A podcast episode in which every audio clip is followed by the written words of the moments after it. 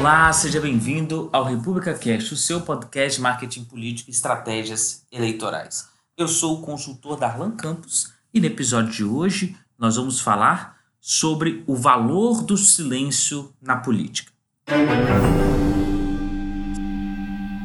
Seja bem-vindo ao República Cast. Se quiser participar da nossa lista de transmissão, envie um oi para 27 99958 8313 e receba conteúdos exclusivos de comunicação e marketing político. Uma coisa que intriga a todos, a todo o cenário político e a todos os analistas é uma característica que o presidente Bolsonaro inaugura com o seu mandato presidencial, que são aquelas famosas é, entrevistas que ele dá para a imprensa quando ele está chegando ao palácio ou saindo do palácio aquela chamada quebra-queixo, aquela entrevista ali de supetão, onde ele responde algumas perguntas. Somado a isso, ele continua fazendo as suas lives praticamente semanais, onde ele comenta dos assuntos do seu mandato e demais assuntos é, importantes. Uma perspectiva importante de se avaliar a partir desse, dessa característica de Bolsonaro é o valor do silêncio dentro da política. A matéria-prima da política são as palavras. E eles devem ser justificados. Sem eles, a política não tem significado ou contexto. Mas, em tempos de superexposição verbal permanente, o gerenciamento do tempo, das palavras, sua modulação e oportunidade, o controle se torna uma chave estratégica que não se pode ser ignorada ou subestimada. Quantas vezes um determinado político ou ator político não utiliza demais esta este estatuto da fala e do discurso. As palavras elas nos libertam, sim, como vimos ao longo da história em discursos memoráveis mas também podem nos sufocar com sua densidade insignificante. É, por esse motivo, o silêncio sempre foi objeto de grandes avaliações permanentemente atuais, né? da filosofia de Confúcio, que escreveu lá atrás: o silêncio é um amigo que nunca trai. Tem uma frase também atribuída a Shakespeare: é melhor ser rei de seu silêncio do que escravo de suas palavras. O silêncio na política ele pode ser acompanhado por outras práticas tão convenientes quanto necessárias em contextos barulhentos de palavras vazias. Né? É, prudência, reflexão e escuta são práticas associadas ao silêncio que podem ajudar a melhorar a política, melhorando paradoxalmente sua comunicação. Quem aprende a ouvir pode refletir e falar o que é justo e medido. O silêncio que não reflete não funciona. Quem sabe ficar calado fala melhor. Além disso, o silêncio tem alguns valores especialmente úteis e eficazes para a comunicação política contemporânea. Né? Então, citaria aqui quatro características do silêncio é, que um autor, o Antônio Gutierrez Rubi, comenta em, em um artigo seu. Né? Ele chama atenção primeiro para a resistência, primeira característica né, do silêncio. O silêncio resultante de uma decisão livre e ponderada tem uma enorme capacidade de resiliência. Quando as palavras elas não são suficientes, não chegam ou não são ouvidas, sua ausência voluntária incorpora um gesto desafiador em relação ao estabelecido, em relação ao poder. O silêncio pode ser estrondoso e denunciar com mais eficácia do que muitas palavras. Calar é também resistir com uma coragem especial. O silêncio ele pode ser usado como resistência. Uma segunda característica é o silêncio como força.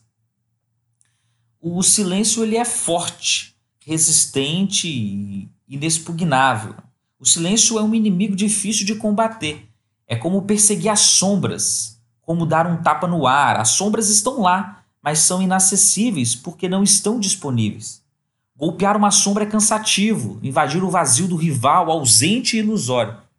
A comunicação política silenciosa é forte porque não oferece ângulos de reação e conflito. O homem silencioso confronta as palavras de seus adversários com uma força de natureza quase moral e ética. Daí a sua eficácia. Segunda característica, então, é o que nós chamamos da, do silêncio que é força. Terceira característica é o silêncio como conexão é, o silêncio ele pode se conectar com muitos discursos, vozes, emoções e também um coro múltiplo de motivações e sentimentos. O político silencioso ele se conecta com as vozes de seus leitores a partir de uma possível comunhão que abraça todas as palavras sem pronunciar nenhuma. No momento em que os políticos parecem falar sem ouvir, eles não são entendidos ou são acusados de mentiras, meias, meias verdades ou meias palavras. O político silencioso pode ser um porta-voz de outros, sem exercer a interpretação das palavras de todos. Essa capacidade de conexão é extraordinária e muito vinculativa. Fico quieto porque escuto você e porque suas palavras são minhas. É uma mensagem inclusiva e implícita no silêncio é a sua força representativa. Uma segunda característica é uma terceira característica, perdão, é a palavra, é o silêncio como um elemento de conexão. Quarto elemento seria o silêncio como uma iniciativa. O silêncio das palavras, ela permite tomar a iniciativa paradoxalmente. Ela cria expectativa e desgasta o oponente evitando-o e deixando ele é, atordoado. Né? O Bauman, pai da modernidade líquida, costuma chamar a atenção de para um elemento que eu acho que nos serve aqui de reflexão, né? Ele retratou nitidamente a perplexidade do cidadão de hoje em um mundo que não oferece valores mobiliários, o silêncio se move bem em liquidez e também é uma segurança que não trai. Suas múltiplas interpretações também geram conversas públicas e definem a agenda sem correr ao enquadramento. A técnica de comunicação política que permite que conceitos complexos sejam marcados com palavras-chave, nem para a mídia e nem para a publicidade. O silêncio pode derrotar um discurso vazio ou pode esvaziar a solvência para deixar claro que palavras não têm significado. Nesses casos, a iniciativa do silêncio faz sentido político ao reivindicar o essencial sem dizê-lo. Então, quatro características que o silêncio nos permite é o silêncio como resistência, o silêncio como força, o silêncio como conexão e o silêncio como iniciativa. É, não é fácil encarar uma sombra, não é fácil superar o desafio do silêncio, orgulhoso de sua simplicidade. Não é fácil quebrar a enorme resiliência do silêncio compartilhado, ou sem voz podem sentir-se representados por aqueles que em seu nome os levantam para representá-los, mas também para aqueles que em seu nome permanecem calados para se identificar com aqueles que nunca são ouvidos quantos políticos hoje poderiam usar a arte do silêncio para proclamar discursos muito mais profundos e eficazes no contexto atual que vivemos. Obrigado por estar conosco e até, a, até o próximo República Cast.